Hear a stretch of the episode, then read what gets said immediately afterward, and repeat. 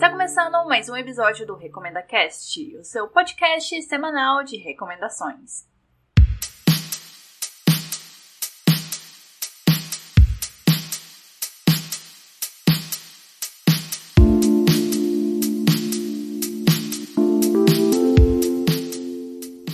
Ouvintes, aqui quem fala é a Dunia. E depois desse episódio 50 que foi super incrível, foi maravilhoso de gravar e eu espero que vocês tenham gostado. O episódio 51 vai falar sobre um livro de mistério e um anime de distopia. Mas antes de me aprofundar nessas duas recomendações, tem os meus recadinhos. Se você ainda não segue o RecomendaCast no Twitter e no Instagram, é a hora para você seguir porque lá tá cheio de novas recomendações. Além dos episódios, tem recomendações extras.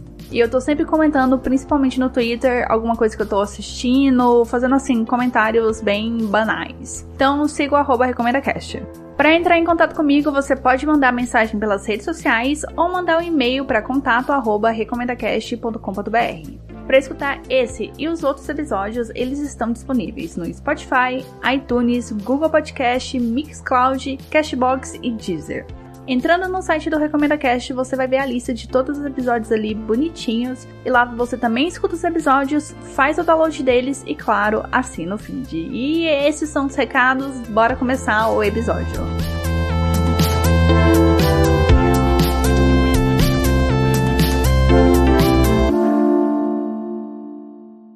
Eu vou começar falando sobre filme noturno. Por mais que o nome tenha a palavra filme, ele não é um filme, é um livro. É um thriller investigativo lançado em 2013 e é o segundo livro da americana Marisha Pelsin.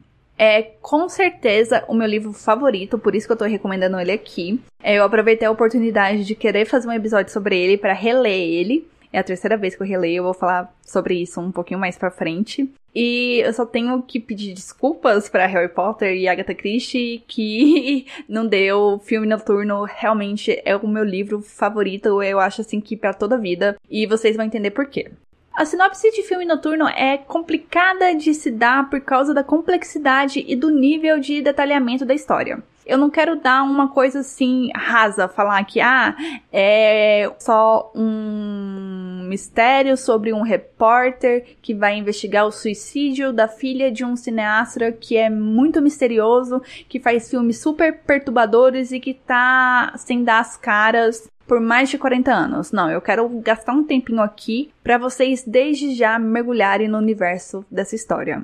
Let's blow some tiny minds. A história se passa em 2011 em Nova York e é narrada pelo Scott McGrain, que foi um jornalista da revista Insider, muitíssimo premiado e prestigiado pelas suas várias décadas dedicadas ao jornalismo investigativo. Ele cobriu, assim, grandes histórias como tráfico, ele ia pra casa do, do chefão ali, acompanhava, ficava vários anos lá, veio pra Amazônia para falar sobre questão de desmatamento. Então, ele percorria o mundo atrás dessas histórias, ele entrava, assim, realmente de cabeça e ele gostava de um perigo. Você sente que ele gostava da emoção e achava que nenhum assunto era intocável para Scott McGrain. Então ele não tinha limites e esse modo como o Scott trabalhava acabou alimentando muito seu ego, né? Porque ele foi muito prestigiado por causa dessas matérias, ele ficou muito reconhecido pelo esse jeito meio. Eu acho que valentão não é a palavra certa. Talvez bruto, né? De tratar as matérias. O seu próximo alvo é o enigmático e recluso cineasta Stanisla Córdoba, que é considerado o mistério das últimas décadas e que ninguém conseguiu desvendar até hoje. Quando eu falo assim, mistério, é tipo de ninguém conhecer o rosto dele, de ninguém saber de onde ele veio, qual que é o seu passado. E a última entrevista que ele deu foi para a revista Rolling Stones na década de 70. Então, depois de quase quatro décadas, ninguém sabe o que aconteceu com ele. Ele parou, eu acho que de produzir filme nos anos 80, ele simplesmente parou, né? Não deu motivo nem nada. Então, ninguém sabe o que aconteceu após esse período. Se ele tá vivo, se ele continua produzindo, o que, que ele tá fazendo. Só sabe que ele vive isolado com a família numa mansão no interior de Nova York, mas ninguém vê ele saindo de casa, ninguém vê muita movimentação naquela casa. Bom, essa questão da reclusão e do sumiço poderia passar despercebido, né? Poderia vir a ser fim de carreira, a pessoa perdeu interesse, outros vários motivos, se o Córdoba não criasse filmes tão polêmicos e perturbadores. Filmes assim que ficaram famosos, chegando a ganhar o Oscar de melhor filme, tendo o Córdoba é, fazendo algo bem Marlon Brando, quando o Marlon Brando ganhou o Oscar de melhor ator por Poderoso Chefão, de mandar alguém ali no palco fazer um discurso bizarro e virar uma arba bafafá sobre isso.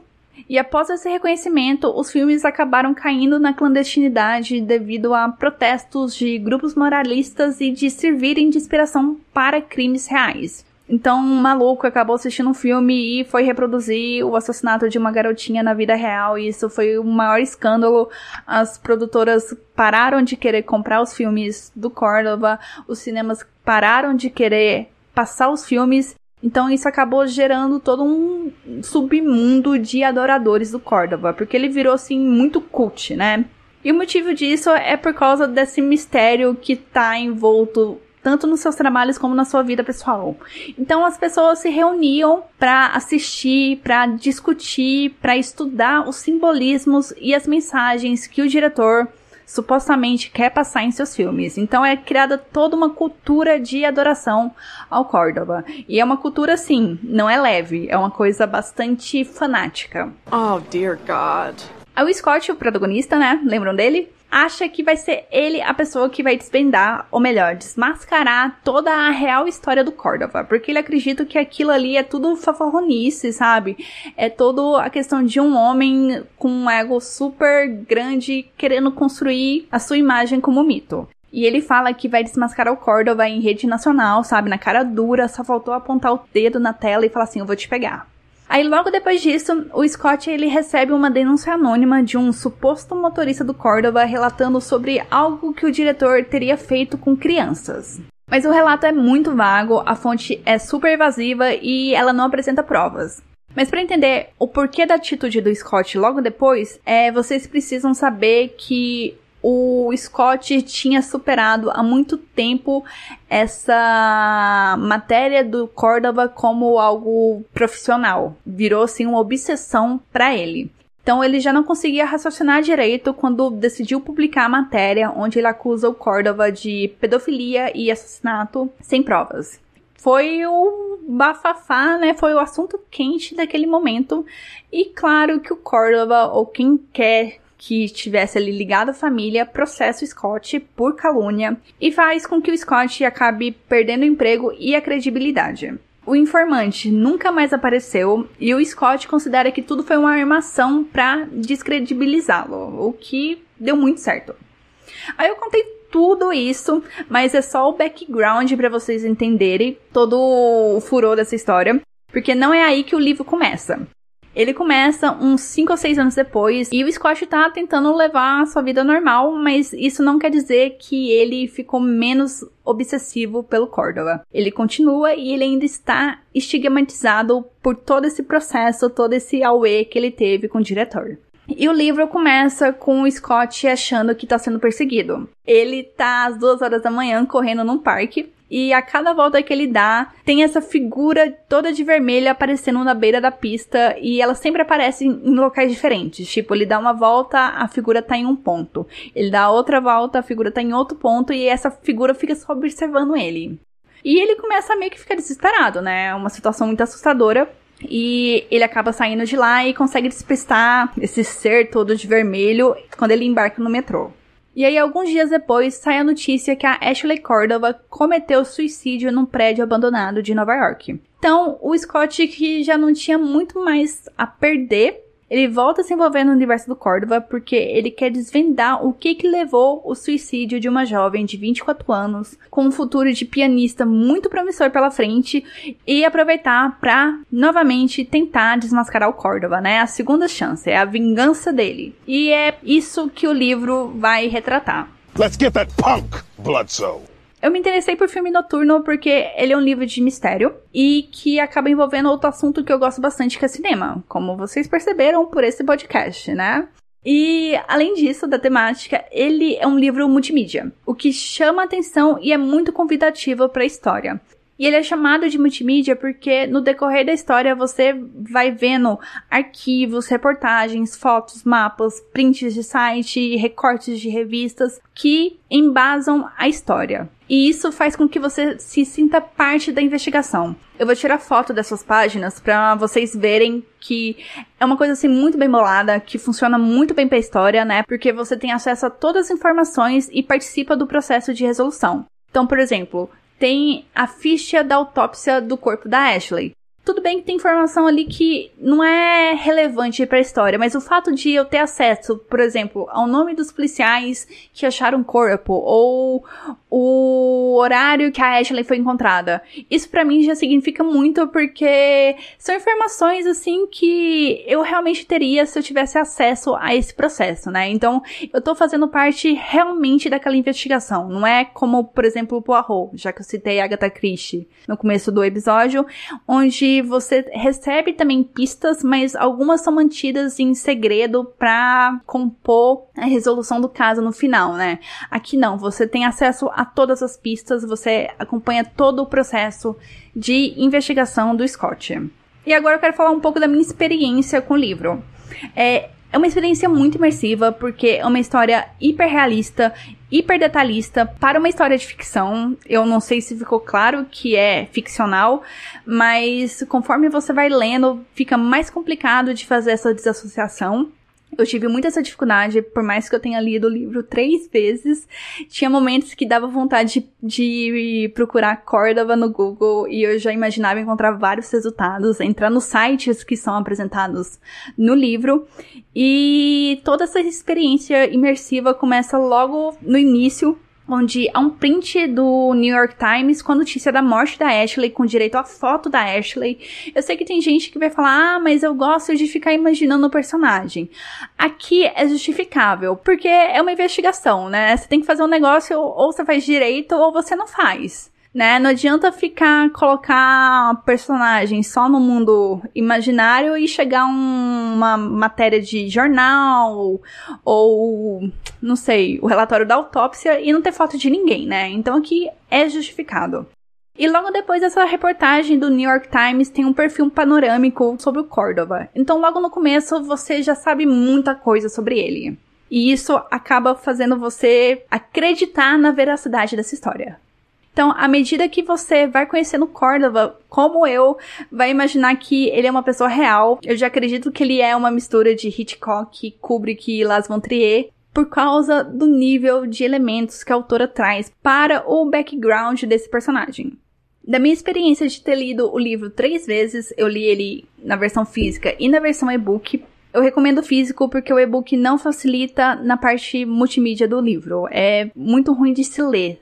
E as três vezes que eu li esse livro, ele sempre me dá medo. Porque eu tenho medo do Córdoba e eu tenho muito medo de toda a realidade que foi construída em volta dele. É importante eu ressaltar que, por mais longo que o livro seja, ele tem um pouquinho mais de 600 páginas, a narrativa é muito frenética e ela é frenética na medida certa. Porque ela consegue te manter interessado e, ao mesmo tempo, ela não se torna cansativa. Tanto que a primeira vez que eu li esse livro, eu ficava acordada até umas 3 horas da manhã, mais ou menos, porque eu não conseguia largar o livro. Tanto que eu li essa história em talvez três ou quatro dias, porque ela te prende muito. Você fica assim muito vidrada com os personagens, com o universo que a Marisha compôs. E outro ponto importante da narrativa da Marisha é que ela não guarda todas as respostas para o final. Ela vai respondendo perguntas ao longo da narrativa, o que é uma coisa muito positiva porque imagina 500 páginas de expectativa para chegar no final e ter uma descarga assim muito bruta de várias informações. Eu acho assim que meu cérebro fritaria na hora porque eu não ia conseguir processar tudo o que tá acontecendo ali naquele livro. Eu achei muito bom essa construção da narrativa porque ela consegue saciar algumas respostas, mas ao mesmo tempo adicionando mais mistérios. Isso é bom! Isso é muito bom! E já que eu citei um pouco o final do livro, eu considero ele muito perfeito. Eu acho que talvez seja um dos pontos que me faz falar que é o meu livro favorito. Porque o final deixa por conta do leitor decidir em qual lado ele acredita. Porque assim, é, da metade até o final do livro, a narrativa ela prepara o embate entre sobrenatural e humano. Então, ela vai confirmando aqui e ali informações de cada lado e deixa você acreditar no que você quiser. Em qual foi a causa da morte da Ashley, se foi algo sobrenatural ou se foi algo mais mundano, né? E a autora consegue fortalecer os dois lados, né? Ela não deixa assim um mais fraco e um mais assim evidente. Não. Você pode acreditar em qualquer um deles tanto que você vê o impacto dessa boa construção quando o Scott, que é super cético, ele fica propenso a aceitar que a ciência e a racionalidade podem muito bem não fazer parte da causa da morte da Ashley. Então, as duas resoluções são possíveis. Você só precisa decidir em qual você quer acreditar. E outro embate que a autora traz é a realidade versus a ficção sobre o Córdova e toda a sua obra. Então, nesse aspecto, eu gostaria de ter mais informações. A autora consegue responder algumas dúvidas, mas eu entendo que se ela respondesse tudo ou desse um pouquinho mais, provavelmente ia quebrar a magia e o mistério que o diretor evoca. Então, seria assim, ela estaria matando o personagem, né? Se você ficou interessado em ler Filme Noturno, ele tem tanto a versão física como e-book, como eu já disse, só que a versão nova do físico, ela é ela tá muito difícil de achar. Eu andei dando uma olhada na Amazon e em outras livrarias. Você só encontra o e-book. Eu achei ele usado na estante virtual e até que tá com preço bom. Eu recomendo realmente Comprem o físico porque além da parte multimídia, a capa desse livro é maravilhosa. Eu adoro essa capa. É meu livro de cabeceira. E em 2013 ainda foi, eu não sei se confirmado dá para falar, porque depois de sete anos ainda não teve mais nenhuma informação, né? Mas tinha sido confirmado que filme noturno ia ganhar uma adaptação para o cinema. Uma escolha que eu não gosto tanto, porque a história ela é muito grande e eu acho que ela não vai ficar boa ao ser condensada em duas horas, duas horas e meia de filme. Talvez se fosse uma série funcionaria melhor. Mas depois, igual eu falei, de sete anos, qualquer coisa que sair, eu vou estar muito feliz.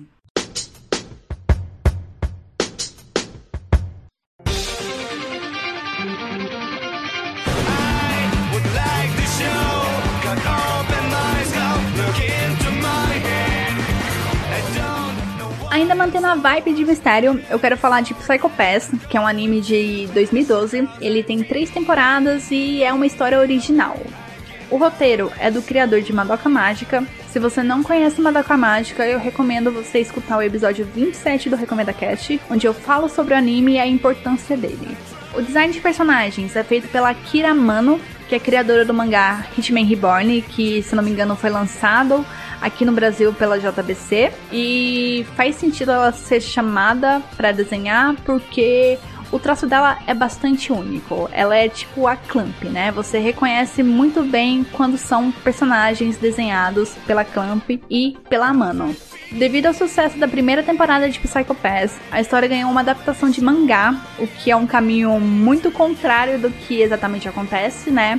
Geralmente é o mangá que ganha adaptação de anime, e aqui foi o contrário. E eu classifico Psycho Pass como uma mistura de Minority Report com Blade Runner.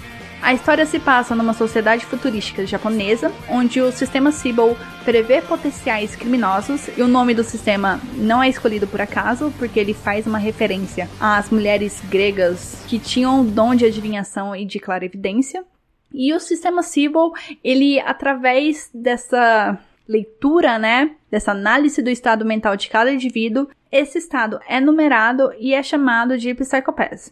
Então, seu Psychopath não é um número estável, ele tem variações para cima ou variações para baixo. Se bem que variações para cima são as mais comuns, porque significa questão de estresse, né, de confusão mental, qualquer coisa que esteja atingindo seu estado nervoso. O Psychopath se torna motivo de preocupação quando ele atinge um número maior que 100, porque aí a pessoa é considerada um perigo para a sociedade e precisa ser capturada para receber tratamento, independentemente se um crime for cometido ou não. Pode ser por causa de estresse, pode ser por qualquer outra razão. Mas você é recolhido da sociedade e colocado num hospício, sanatório.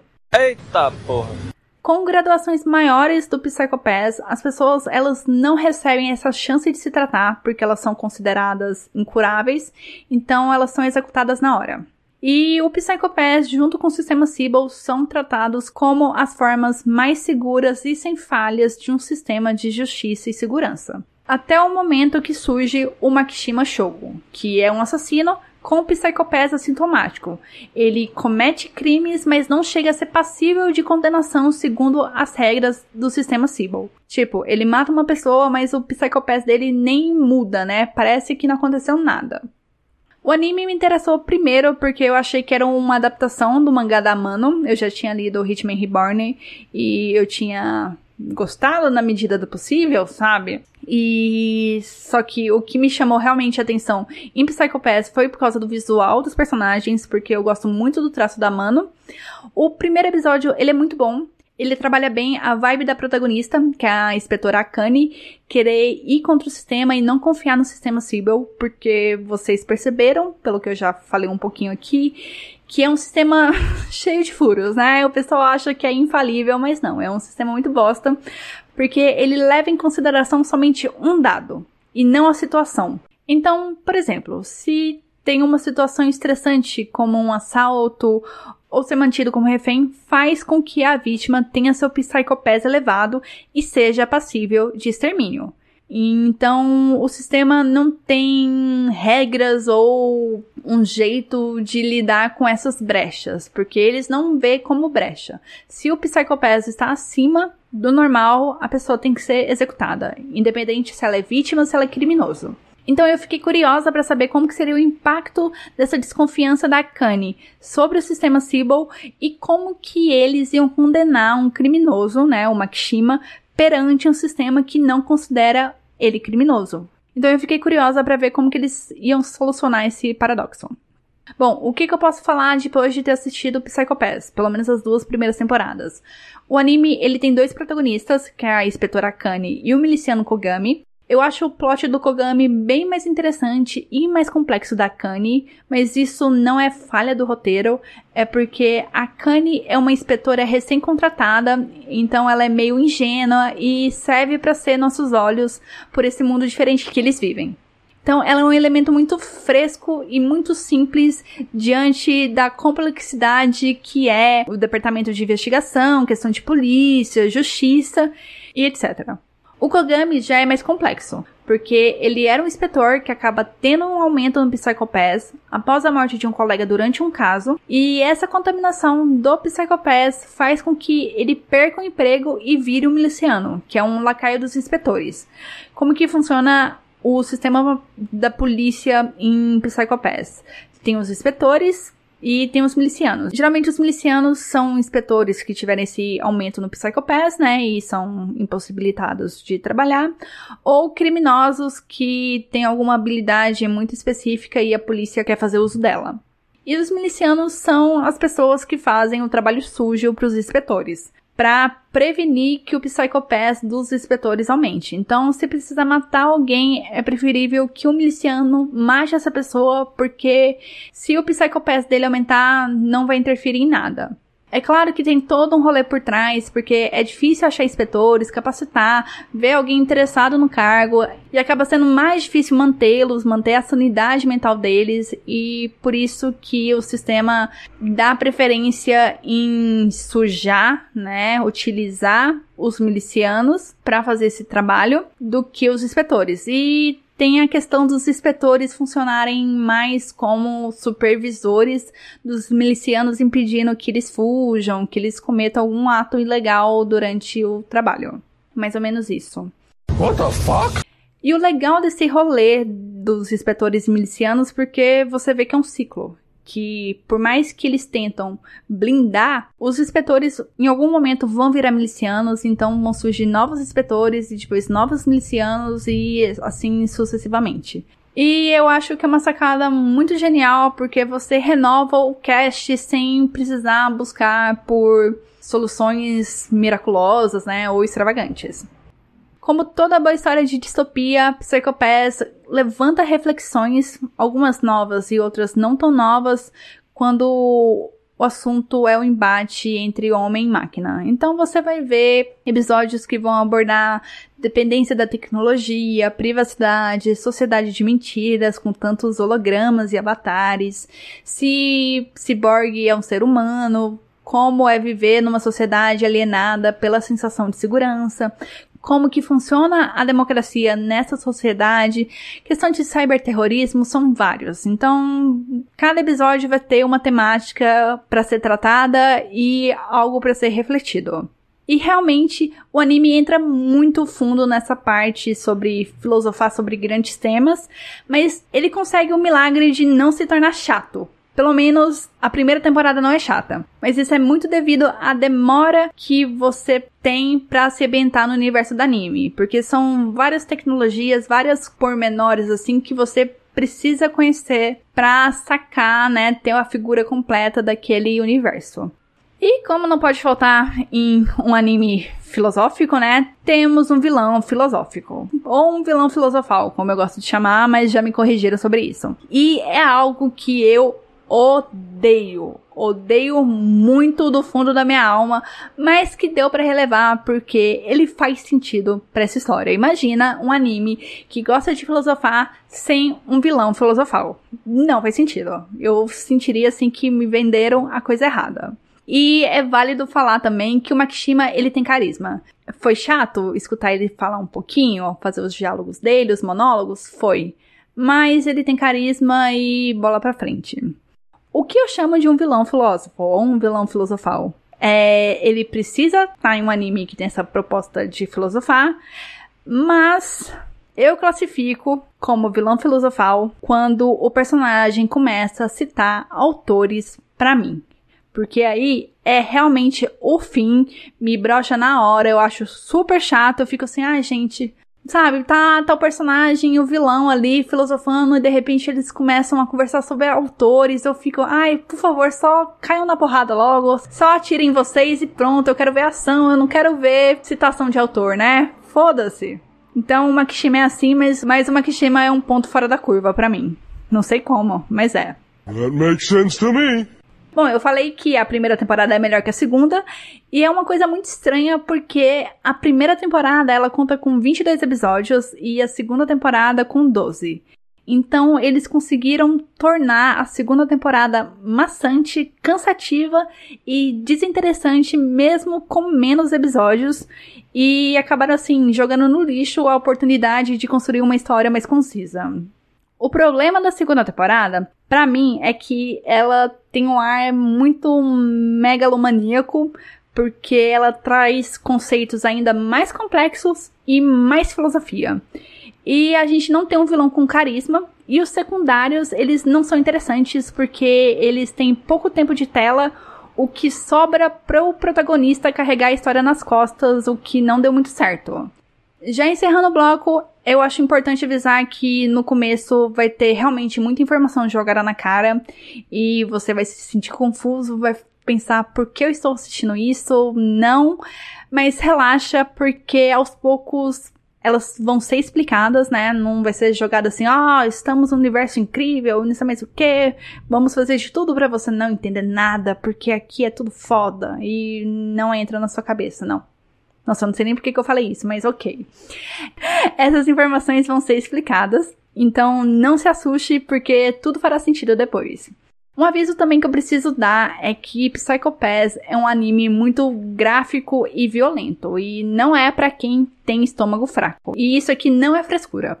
As mortes ocorridas pela Dominator, que é a arma utilizada pelos inspetores e pelos milicianos, explode as pessoas de dentro para fora. Então, pensa nessa cena e pensa um anime que não vai te poupar sangue e mostrar tripas voando e pele sendo explodida.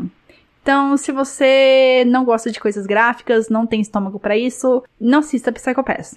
E outra vez que eu preciso dar é para vocês se prepararem para a bagunça de assistir esse anime. A primeira temporada e a segunda estão na Netflix. Para você assistir a terceira temporada, você precisa assinar a Prime Video.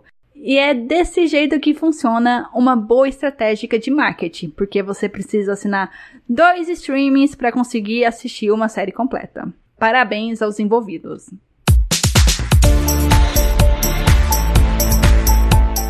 Semana que vem eu vou falar de tanta coisa, então se preparem. Eu vou falar de um filme, um jogo e uma série. E o que eles têm em comum? Gatos. Pelo menos duas coisas dessa lista têm gatos em comuns. Semana que vem vocês vão descobrir. Eu espero que vocês tenham gostado dessas recomendações. Leiam um filme noturno, por mais estranho que seja essa frase, e deem uma chance pra Psycho Pass. Um beijo para vocês, boa semana, se cuidem e tchau!